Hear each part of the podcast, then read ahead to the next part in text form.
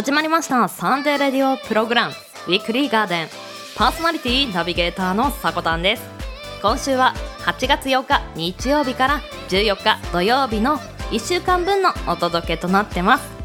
こんにちは。週末週明けいかがお過ごしでしょうか。まあ、本日このねウィークリーガーデンシャープ6をアップするのが8月8日なんですけれどもこの日っていうのが年間を見ても記念日がかなり多い日なんですよね、まあ、気になる項目数に対しては次のコーナーでねあのお話ししてますのでぜひそちらの方で聞いていただきたいのですがオープニングでもまあ多いのでね一つ紹介させていただこうかなと思ってます。本日8月8日は半崎祭りの日だそうです。岡山県真庭市の一般社団法人湯原観光協会と湯原町旅館協同組合さんが制定されています。半崎とは国の特別天然記念物のオオサンショウウオのことで湯原地域は生息地として国の指定を受けています。生態の研究を行う半崎センターもあり半崎の出汁や踊りでにぎわう8月8日の半崎祭りを通して湯原の魅力を多くの人に知ってもらうことが目的の日だそうです。うん。まあこういったね夏の代名詞といいますかお祭りなどもねまあ、今年はなかなか開催されていない地域の方が多いのかなと思いますがもしくはねものすごく小規模で行っていると。いや本当にね出店とかで楽しむのが、まあ、夏のね醍醐味だなとは思うんですけれども。まあ、こういったね中でオリンピックが開催されてちょっとね熱中できるものがあるっていうのは本当にストレス発散にもなったなと思うんですが反面毎日のようにニュースの感染者数を見てびっくりしてまた次の日見てびっくりしてという日々をね過ごされているのではないでしょうか。人がね生き返えばしょうがないなと思うところもあるんですけれどもまあ最初の話に戻るんですがこの夏を楽しめないモヤモヤっていうのは誰しもね抱えているものだと思うんですよ。お祭りもそうですしフェスもそうですし本当にねあの遊園地もそうですしねなかなか思いっきり楽しめないじゃないですか。けどこのパンデミックの状況の中で一番誰が大変かといえば想像すれば簡単なところなんですけれども医療従事者さんたちですよね。本当に休めているのかなとねちょっと心配してしまうところもあるんですがなのでね楽しみたいという気持ちは十分私もわかるんですけれどもぜひぜひねあの人混みを避けて自然やね今年ならではのオリジナルな夏の楽しみ方っていうのを模索するのも一つかなと思います。いやみんながね欲望のままに駆り立てられて遊んでいたらとっても大変なことになると思いますので気持ちを引き締めてそしてね熱中症対策はしっかりしてこの夏を乗り切っていきませんか？では毎週日曜日 AM10 時今週の記念日のクロストークを中心に週替わりのショートコーナーやゲストやコンテンツイベントなどをレコメンドするコーナー。そんなあなたの耳へ届ける45分から1時間のラジオ番組です。音声配信アプリスプーンスタンド FM インターネット視聴サービスのポッドキャスト YouTube さまざまなプラットフォームで配信中。提供はウィークリーガーデン制作部およびサコメン有志にてお届けしております。それでは今週もウィークリーガーデンオープン。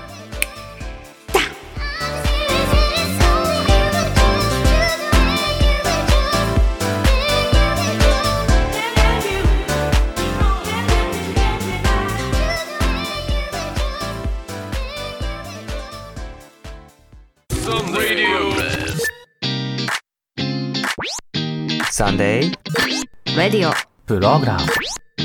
ウィークリーガーデン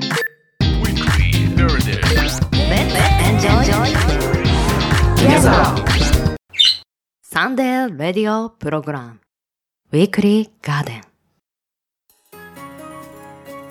毎週日曜日お昼前 AM10 時キャストにてオンエア。1週間の情報番組。個性豊かなパーソナリティ5名と番組をお届けしますさこたんですリゾーです。ヨッシーです。ふみです。ベウです。番組オリジナル BGM をはじめメインコーナーの今週の記念日はクロストークにてお届けです季節に沿ったコーナーゲストを紹介するコーナーなど情報は盛りだくさんラジオコンテンツウィークリーガーデン7月4日日曜日午前10時からオープンです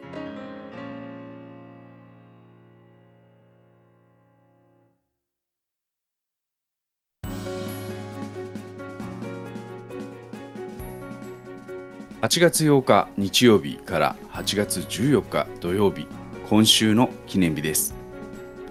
こちらは一般社団法人日本記念日協会のホームページに記載されている協会に登録された記念日を紹介していきます。今週全体の項目数は123項目でした。担当はベルト。ヨッシーです。よろしくお願いします。いや、早速やっていきましょう。やっていきましょうか。初めてですね、ベイさんとね。そうそうなんですよね。なんでかんで付き合い割と長いような気がするんですけど、差しで話すの初めてですよね。そうですよね。何かと一緒にはやってるのに一緒のコンテンツをこうやって手を取り合うのを始めたんでちょっとワクワクしてますようん。うん私ドキドキしてます。楽しんでいきましょう。そうですね。はい暑さに負けず頑張っていきましょ頑張っていきましょう。う。はい。では改めまして今週の記念日を見ていきましょう。はい。まずは本日8月8日日曜日の記念日。協会が制定した記念日はなんと52項目です。多いなちょっと多いですね。ぁはい。この中から僕がピックアップしたのはこちら。ラボットの日。ラボット。はい。初めて聞く単語なんですけども、ラブを育む家族型ロボット、ラボットの開発を手掛けるグローバル X 株式会社が制定。ラボットは抱きしめたくなるほど愛らしいデザインで感情を表す動きと大きな瞳の表情でコミュニケーションできるロボット。命はないのにあったかい。それはあなたに愛されるために生まれてきたをコンセプトにするラボットをより多くの人に知ってもらうのが目的。日付はラボットの形が球体を2つ重ねたイメージでシルエットが数字の8に似ていることと2体で強調して動くという特性があることから8が2つ並んだ8月8日に制定ということなんですが、うんよし君はい。このラボットって知ってます？初めて聞きましたねあ。本当ですか？はい。あのイメージしてもらうと形としては本当にひょうたん。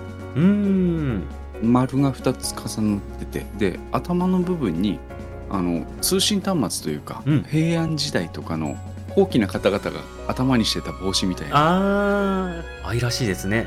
非常に愛らしいですこのロボット自体ははいはいはい。ラボットって言わないといけないんですかねこの場合はね ラボット自体は続いて8月9日月曜日の記念日協会が制定した記念日は13項目ですはい。はい、この中から僕がピックアップしたのは、カバンの日。カバンの日。はい。カバンの材料、製造、卸、小売りなど、カバンの産業の事業者で組織される一般社団法人日本カバン協会が制定。日本製のカバンの優れた品質、カバン作りの高い技術力、素材の良さ、安心感などを広く知ってもらうこととともに、カバン産業の振興・発展が目的。一般社団法人日本カバン協会では、会員企業が日本で製造したカバンには、信頼のマークをつけている。日付は8月9日で、英語でカバンを意味するバッグの語呂合わせからということなんですが、うんうんうん。カバンも本当にいろんな種類ありますよね。どんなカバン、ベイさんはお好みですか？えっとですね、僕は、あれはハンドバッグなんだと思うんですけど、はいはいあハンドじゃないか、一応、ついてるか、ショルダーにはなるのかな。うん。あの、高校時代に買った多機能型のカバンがありまして、高校。はい。それがね、未だに便利で使ってるんですけど、うーん。長いですね。そうなんですよなかなか買い替えようかなって思うタイミングはあるんですけど機能的にそれを超えてくれるのがなかなかなくて買い替えられないんで 今まで来ちゃってるんですけどあのカバンって職業とか生活スタイルによって非常にチョイスされるものって違うと思うんですよね。はいはいはい。僕個人的にはあの聞いてくれてるリスナーさんたちがどういうカバン使ってるのかっていうのをちょっと知りたいなと思うんですよね。あーわかります。まあでもスプナーさんたちねおしゃれな方多いんでねちょっとこじゃれたカバンいっぱい持ってるんじゃないかなって私は思いますよ。こじゃれたって言っちゃったあれですけど、うん、でも多分いろんな種類のカバン使ってるんだろうなと思っちゃいますよね、この信頼のマークがついてるカバンっていうのをちょっと私、まあ、意識したことないんでわからないんですけどね。あ僕も意識してなかったんでこれはちょっとピンとこなかったんですよね、うんうん逆に帰って自分のカバン見てみるのも面白いかもしれないですね。信頼のマークがどれなんだろうっていう。ではどんどん参りましょう。8月10日火曜日の記念日協会が制定した記念日は40項目です。多いですね。また来ました。この中から僕がピックアップしたのは Windows 10の日。Windows 10 日本マイクロソフト株式会社が制定。マイクロソフトの最大オペレーティングシステム OS あ括弧して OS Windows 10パソコンだけでなく様々なデバイスにも対応するなどその進化した魅力的な機能を多くの人に知ってもらうのが目的。日付は Windows 10の名前にちなんで毎月10日に制定ということなんですが。はい。はい、なんかちらっと見かけたニュースなんであの細かくは調べてないんですけど Windows 11が出るようですね近々ね。おーついに。はい。でこの Windows 11なんですがはい。なんとどうもですね Android アプリがそのまま使用できるものになるようなんですよ。へえそしたらどんどんスマホとパソコンの境目ってなくなっていきそうですね。そうですね。確かに。今スマートフォンでできないアプリケーションというかパソコンでできる作業でできないものそんなにないですよね。ね容量の問題とかはあるにせよ。うんうんうん。ほんとちっちゃいパソコンって言ってもおかしくないくらいスマートフォンの性能上がってきてるので。うんは今度は逆にねスマホでもっと画面大きかったらいいのにって思う作業がパソコンでできるようになるっていうのはある意味あの僕みたいに目がね だんだん置いてきてる人間にとっては嬉しいなって思う部分ではあるんですけど、えーあのスプーンなんかももしかしたらパソコンでそのままアプリケーションを使ってできるってことは PC 向けの不具合とかもなくなるんじゃないかなってちらっと思ったんですけど。いあー我々にとってはそしたらとってもいいニュースですねこれ。音声配信とかやられてる方にとっては多分スプーンと限らず有利になる要素が多いんじゃないかななんてちょっと期待してたりするんですが。うんうんうん。どうなるかちょっと楽しみに待ちましょう。はい楽しみにしましょ はい。じゃあ週の折り返しです。8月11日水曜日の記念日。教会が制定した記念日は4項目です。うはい 極端ですね 本当ですね はい。で、この日チョイスさせていただいたのは、キノコの山の日、チョコレート菓子、キノコの山を発売する株式会社明治が制定。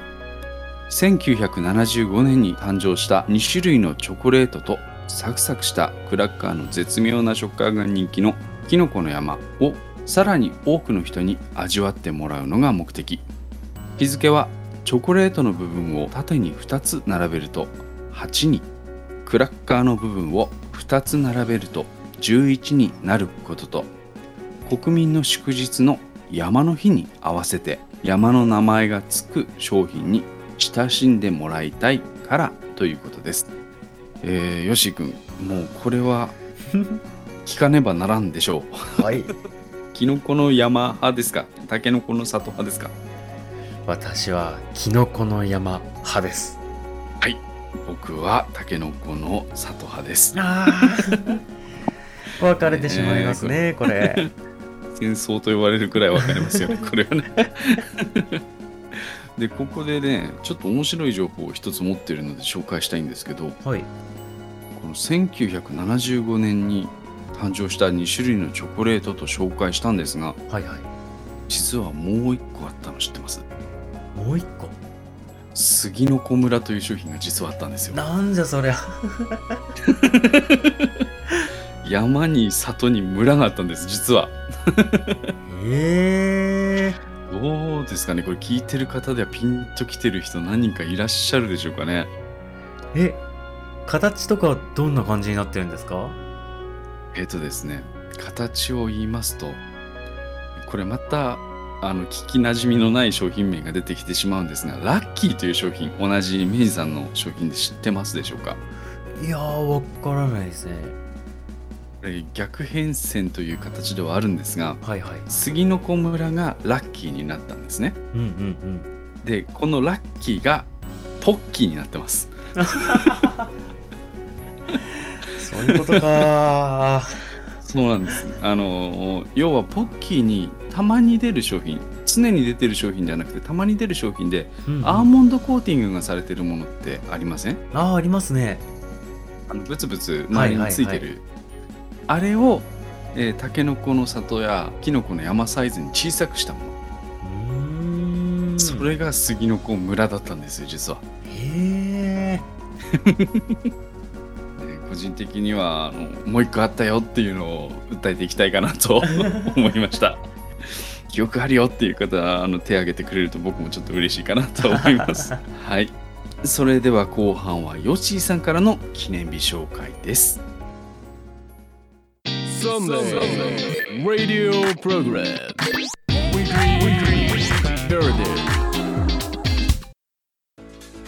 ではここからはヨッシーがお話ししていきますね。はい。よろしくお願いします。はいお願いします8月12日木曜日の記念日協会が制定した記念日は4項目です。私がチョイスした記念日はこちら。ハイチュウの日。では早速読んでいきましょう。1975年の誕生以来ソフトな食感と様々な種類で人気のソフトキャンディのハイチュウその発売元である森永製菓株式会社が制定。日付は夏休みや帰省などでの需要期により一層盛り上げようということと8と12で「ハイチュウ」と読む語呂合わせからとのことです。おおハイチュウ。ヨッシーはどうですか？食べますか？私結構好きなんでね特にあの青りんご味のハイチュウとか食べたりするんですよ。めちゃめちゃ糖分を詰め込んだあの感じすごく一発で元気出る気がして 好きなんですよ確かにね。それもう疲れてる人頭が脳みそが糖分を求める瞬間確かにあるからね。ありますよね。わからなくないです。よかったよかった。実はこのハイチュウなんですけどね昔はちょっと名前違かったらしいんですよね。えー、1956年に初めて出た時はチューレットっていう名前だったそうなんですよね。このチューレットがアップグレードされてハイグレードになったチューレット。それを略してハイチュウになったそうですよ。略語なんだこれ。へ略語らしいですよこれ。えハイグレード。ハイグレード。それは知らなかったな。ハイグレードなチューレット。いや、はい。今プレミアムとかまで売ってるからなんかすごいモリモリな感じになっちゃうよね。そうですね。どんどんアップグレードされて。すごい食べるもんだなすごいですよね。もう元のチューレットから考えたらもうバージョン 3. 点いくついくつぐらいになってるんじゃないですかね今。ああなるほどね。なんかそうそう考えて食べてみると意外といいかもしれないですね。楽しみをね。それでは、はい。次の記念日も行ってみましょう。8月13日金曜日の記念日。協会が制定した記念日は5項目です後半少なめですね。ですね。だいぶ減りましたね。すっきりしてますね。では行ってみましょう、私がチョイスした記念日はこちら。一汁三菜の日。和食の素材メーカー。藤子株式会社。ニコニコ海苔株式会社。キング醸造株式会社。株式会社白麦株式会社増屋味噌。丸友株式会社。で構成する。一汁三菜プラス未来ご飯の6社が制定。いろいろな料理を組み合わせて様々な栄養素がバランスよく取れる一汁三菜という和食のスタイルを子供たちにつなげていくのが目的。日付は13が一汁三菜の読み方に似ていることから毎月13日にとのことです。おおなんか立て続けに名前が出ましたね今ね 合同で作った記念日なんですね。たくさんのすごいですね。すごいですよね。名前聞いてるとちらほらやっぱり僕一人暮らしなんではいはい。あの藤子さんのね煮豆だったりとかあああいうなんて言うんでしょうね。野菜中心のお惣菜みたいなものは非常にお世話になっているので。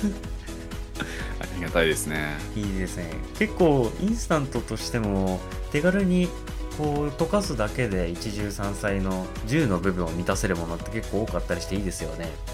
うん今今本当にレトルト系だったりとか真空パックものとかは本当充実してるんで。そう下手なね料理がうまくもない男性が作るよりは よっぽど美味しくて 手間もかからないっていうところはありがたい世の中だなって本当思うんですけど。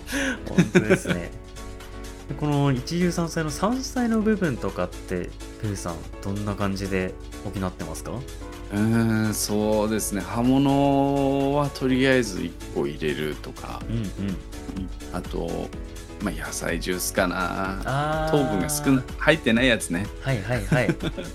そのままの。甘みがそう甘みが抑えられてるものを極力取るようにしたりとかってとこなんですけど、多分バランスは良くないんだろうなとは思いますね。うんでも分かります。あの野菜足りないなと思った時はついついこうコンビニとかスーパーで野菜ジュースポンポンと2つに使って飲みますね。うん。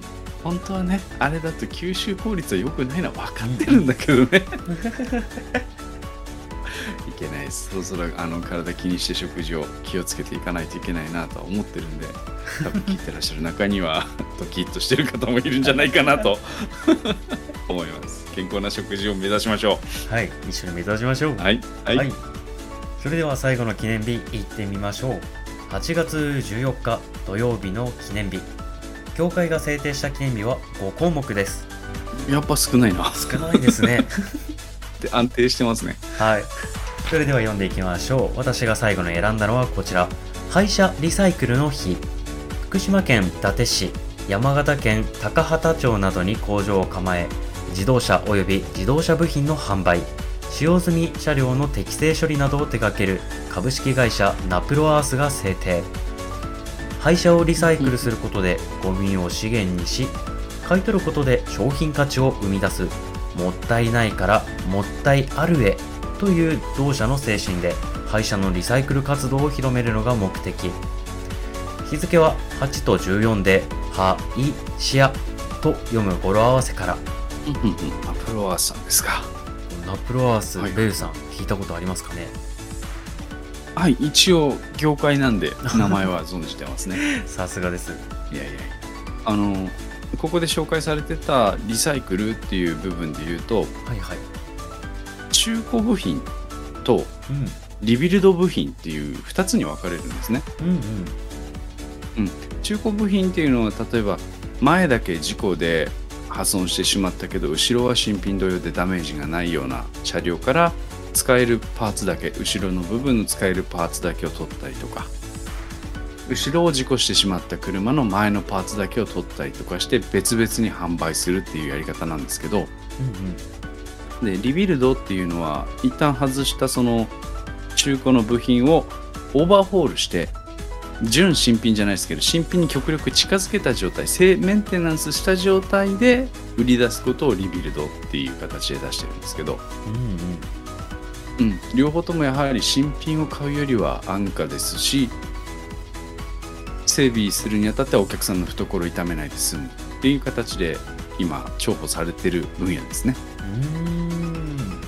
あのここだけとかはいしたこれ以上そんなにお金はかけたくないんだけどここだけなんとかしたいとか例えばドドアだけをきれいにしたいとかね バンパーだけをきれいにしたいとかいうお客さんのニーズにか叶えるには安価である意味いいかもしれないとこですね。はいはいはいはい。はい。もったいないですよね。あのもともと使えるものを丸ごとなしにしちゃうっていうのは。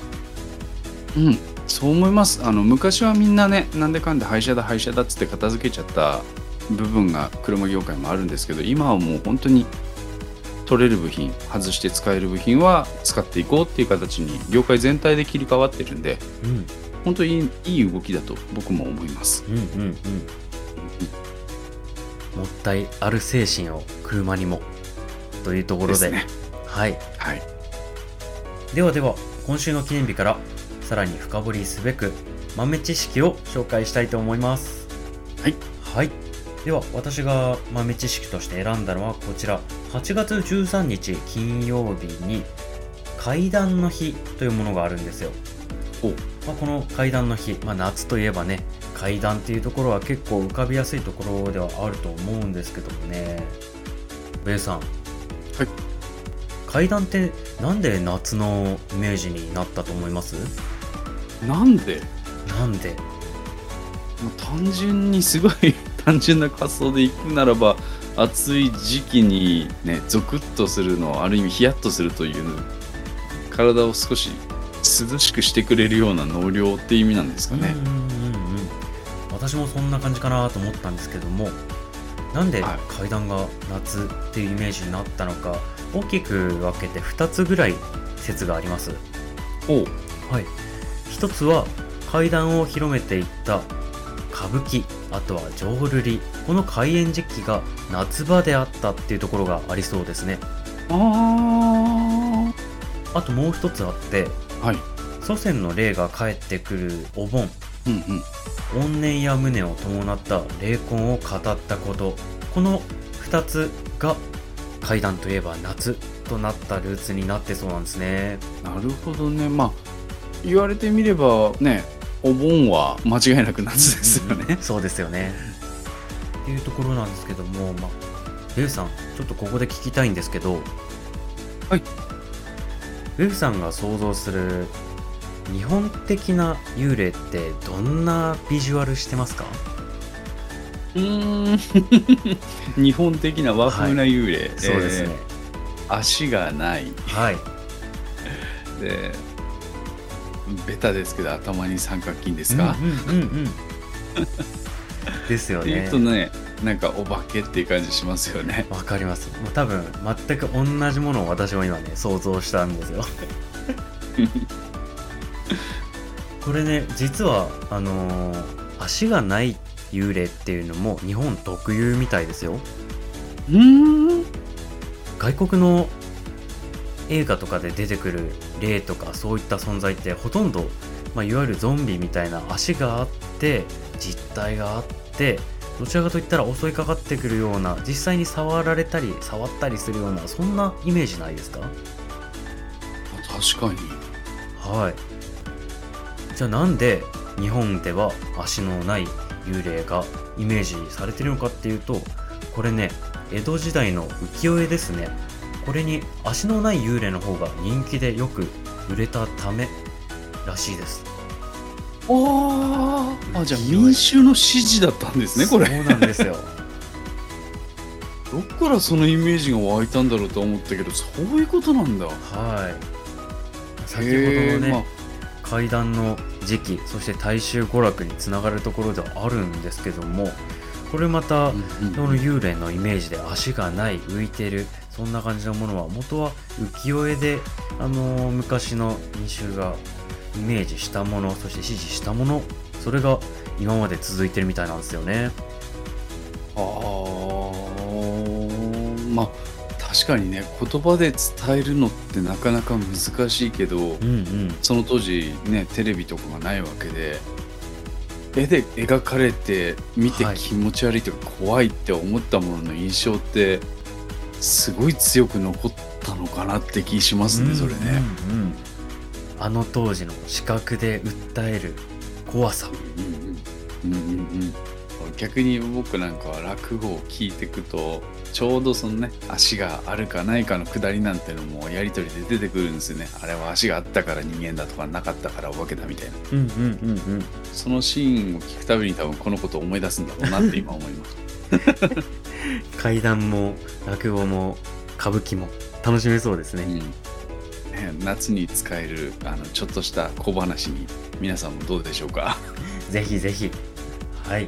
はいでは、協会が制定した今週8月8日日曜日から8月14日土曜日までの記念日をご紹介しました来週の今週の記念日の担当は私ヨッシーとさこたんさんですここまでの担当はベルト。ヨッシーでした。またね。 Funky funky crazy crazy土曜の夜はファンキークレイジーどうも DJ の晴れるに男でハローです。毎週土曜日夜のだいたい10時からオンエアファンキークレイジーまだあなたの知らないイケてるバンドやアーティストの出会いをお約束いたします。気になった音楽はすぐにサブスク登録。その他トークテーマコーナーへのお便りは随時募集中。ディスコードを使ったお悩み相談コーナーなどもあります。お便りはすべてハローのツイッターアットマーク SUNNY アンダーバー MAN アンダーバー SPOON アットマークサニーアンダーバーマンアンダーバースプーン。こちらの固定ツイートの方を確認してみてください。それではまた土曜日の夜にお会いしましょう。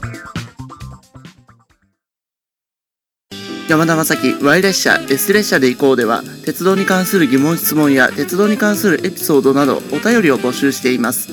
鉄道のことを少し知って生活に楽しみを加えてみてください。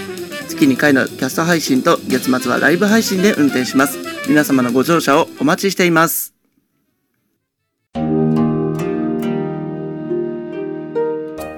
はい、ヨッシー、ベイさん、ありがとうございました。では、ここからは、今週のコーナー1入っていきたいと思います。今週お届けする情報が、この時期食べた方がいい食材。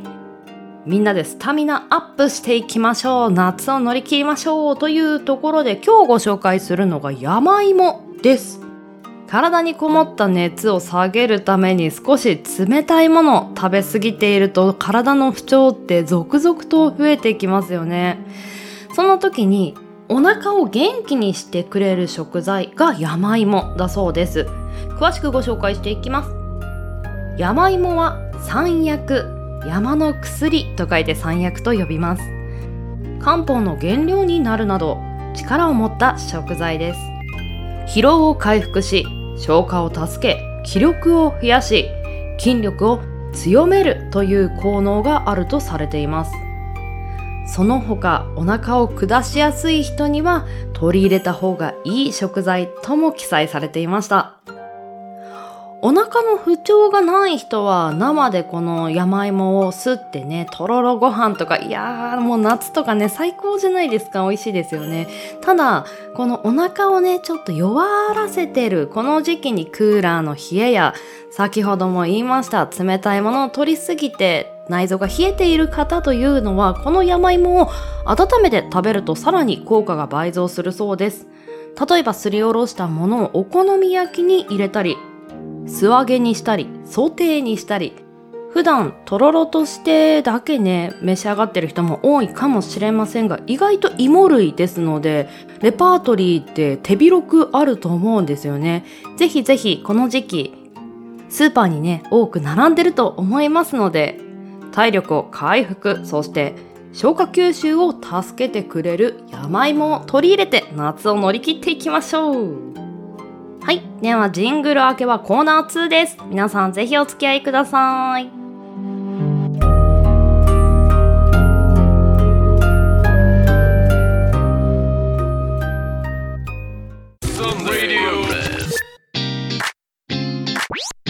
サンデーレディオ。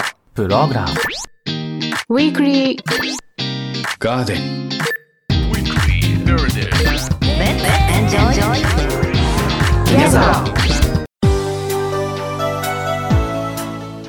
オリンピック名言集。東京オリンピック競技大会は7月23日から8月8日までの17日間開催されています。その期間このウィークリーガーデンも2週にわたって前編後編とお届けするコーナーを設置。題してオリンピック名言集。今週は後編。どんな名言が飛び出すのか楽しみですね。そして今思ったんですけれどもこのコーナー4年に一度しか浮上しないんじゃないのかななんて思ってちょっと レアコーナーだなーなんて思っていますが。はいでは早速お届けしていきましょう。今週は日本人選手の名言からご紹介していきます。早速1人目です。初めて自分で自分を褒めたいと思います。1996年アトランタ五輪での女子マラソン選手有村優子選手の言葉でした。その前回大会1992年バルセロナで銀メダルを獲得したのですがその後アトランタで3位2大会連続でメダルを手にしましたがバルセロナから4年間怪我を負っていました。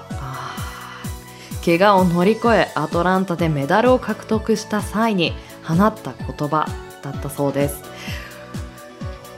いやいいと思うんですよ。簡単なことで自分を褒めても起きれて偉いとか。会社に行った偉いとか。私もよくやります。ただ有村選手と比べてはいけませんと今思いました。初めて自分で自分を褒めたいと思った瞬間がこの瞬間っていうのはもう本当に逃げないという強い意志を感じますよね。かっこいい。はいでは2つ目のオリンピックの名言紹介していきます。コウスケさんを手ぶらで帰らせるわけにはいかない。2012年ロンドン五輪競泳男子松田武史選手の言葉でした。なんとなく記憶にまだ新しいですよねこの言葉というのは。メダリスト以外帰国の便はエコノミークラス。えー、親族だけの出迎えに会見もないというシビアな現実を知る松田選手。うーん。メダリストとメダリスト以外にはそんなに差があったんですねアテネと北京で金メダルを獲得していた北島康介がロンドンでは不振が続き個人競技ではメダルを手にしていませんでした。同大会の 200m バタフライで銅メダルを獲得していた松田にとってもう一つのメダルは大先輩である北島に絶対に持って帰らせたいという意地の賜物でした。胸もね熱くなるしもう目もねちょっとじんわりしょぼしょぼしてくるぐらい。いやーそれぐらいなんかもらったというか自分が頑張れる糧に北島康介選手がいてくれてでその人には絶対にそんな思いをさせたくないというね気がしました。いやー素晴らしい。はいでは続いて海外選手の名言を2つ紹介させていただきます。まずは1つ目です自分が立ち向かうべきより新しい挑戦は常に存在する。真の勝者は一つ一つを受け入れていく。こちらは1996年アトランタ五輪2004年アテネ五輪出場の女子サッカー選手アメリカのミア・ハム選手の言葉でした。強くなっていくっていうことは自分の嫌なところに目を向ける瞬間そこを勇気を持って立ち向かう瞬間っていうのが必要になってくるんでしょうね。はい。では続いてもう一つ。この銀メダルがグアテマラの子供たちに勇気を与え彼らが銃やナイフを置きその代わりにトレーニングシューズを手に取ってくれればいい。そうなったら自分は世界一の幸せ者だ。2012年ロンドン五輪出場の男子20キロ競歩選手エリック・バロントさんの言葉でした。日本選手には出ない言葉というか本当に世界にはさまざまな国やそういった状況下の中でスポーツというのがどれだけ人に明るさや希望ををねもたらせれるのかというところを背負ってる人もいるんだなというフレーズでしたね。はい。ではここまでは選手の名言を紹介させていただいたのですが、まあ、今週でねこのコーナーは最後になるのでおまけトピックと言いましょうか。アナウンサーさんの発した名言というのも2つ紹介させていただきましょう。まずは1つ目です。体操日本。日はまた昇りました。2004年アテネ五輪で NHK の刈谷藤尾アナウンサーが発した名言です。アトランタ五輪の時に体操女子日本は惨敗した時ある国のコーチが体操日本の日は没したと言われたそうです。それを聞いた刈谷アナウンサーはもし再び日本が金メダルを取ることがあったら体操日本日はまた昇りましたと言おうと決心していたそうです。その思いは8年後のアテネ五輪の舞台で結実しました。いやーなんかちゃんとねそのこの瞬間が来たらこのフレーズを言うぞっていうアナウンサー業を全うしつつ選手も応援しつつ日本というプライドもあの絶対にまた返り咲かせるみたいな気持ちいろんな気持ちが入ってそれをちゃんと実現させてくれた体操選手とそのアナウンサー刈谷アナウンサーの心意気っていうのが素晴らしいですよね。はい。ではもう一つ紹介させていただきましょう。高野は世界の8位。こちらは工藤三郎アナウンサーが1992年バルセロナ五輪で発した名言です。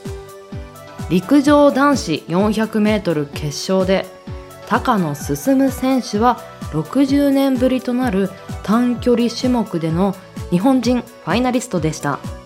決勝では8人中8位の結果でしたが3回目のオリンピックで初の決勝に進んだ高野選手の長き努力を世界の8位と表現。結果ではなく過程を称える実況をされたそうです。人柄というか 優しさというかいやこうだからねということを知らせてくれる素敵なねセリフだなぁと思ってご紹介させていただきました。2週にわたってお届けさせていただきましたオリンピックの名言。皆さん心や体熱くなってきましたか？夏の暑さよりも心の暑さであの乗り越えていければいいですね。はいでは最後まで東京オリンピックも楽しんでいければと思います。ではエンディングへ参ります。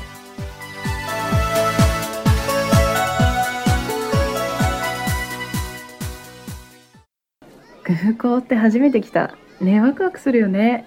あの飛行機に乗るんでしょ？探索しない？あ。これなんだろう？再生ボタン？オールステーションズ。ようこそスプーン空港へ。ここエアポートレディオでは航空のニュースや豆知識お便りとともにちょっとした非日常を楽しむことができますよ。航空の世界楽しんでいきませんか？さあお連れします。あなたの知らない空の世界へ。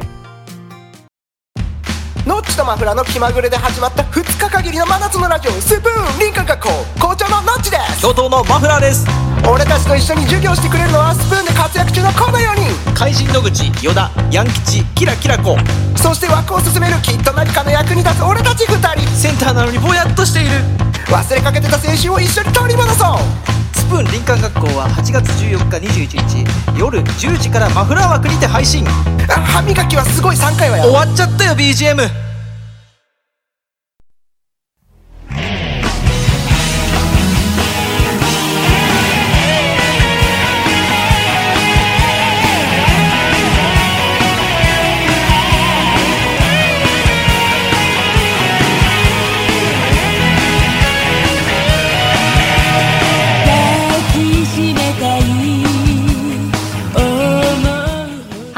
本日もクロージングのお時間です。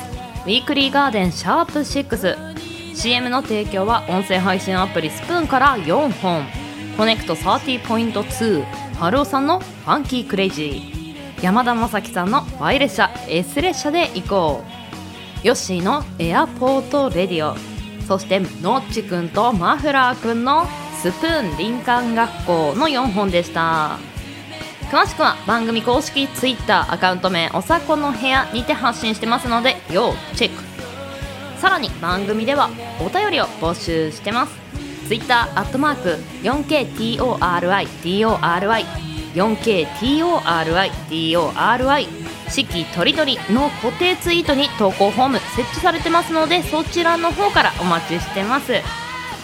でここでですねまあ来週の土曜日にねキャストアップの予定なんですけれどもウィークリーガーデンの CM もねやっとねできたんですよ。あのなんでしょう他番組用番宣用の CM ですね。皆さんぜひね興味のある方 DM 待ってますよ。もうねあのいろんなところでちょこちょこっと流れているとは思うんですよね。あの先に先行でお渡しさせていただいた人たちもいたので、まあ、そちらの方々のコンテンツの中では使用 OK という、ね、許可を出してましたので、まあ、本当に、ね、気になる方はあのお気軽に DM いただければと思います。そしてね来週の土曜日その CM ぜひ楽しみにしていただけたらなと一般公開は来週の土曜日です。あのーその CM のねお話ちょっとさせていただきますとリスナーさん目線で作った CM なんですよね。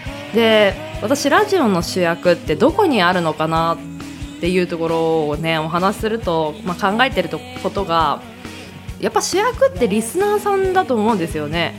私が思うラジオっていうのがイヤホンから耳で聞くラジオっていうよりもイメージですよ。イメージイヤホンから音を聞くっていうよりもリスナーさん自体が体とか頭がスピーカーでで音がそこで作られるというか言葉や思いがそこで多分作られるもの人と人がつながるものがラジオだと思ってるのでなのでまあリスナーさん目線の CM を作れて、まあ、ちょっとね自分では嬉しいなと思うんですけどぜひね聞いていただけたらなと。そしてねいろんなところで使ってもらえたら嬉しいなと思ってます。ぜひよろしくお願いします。そしてね来週は早いもんでもうお盆。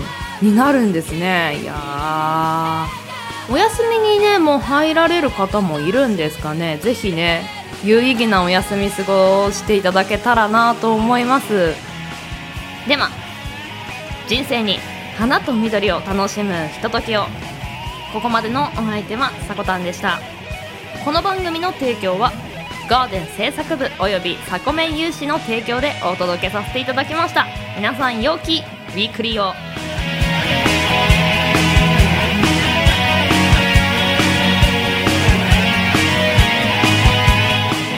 いってらっしゃい。行ってきます。いつも聞きに来てくれてどうもありがとう。今日も君はサコメだ。また来週。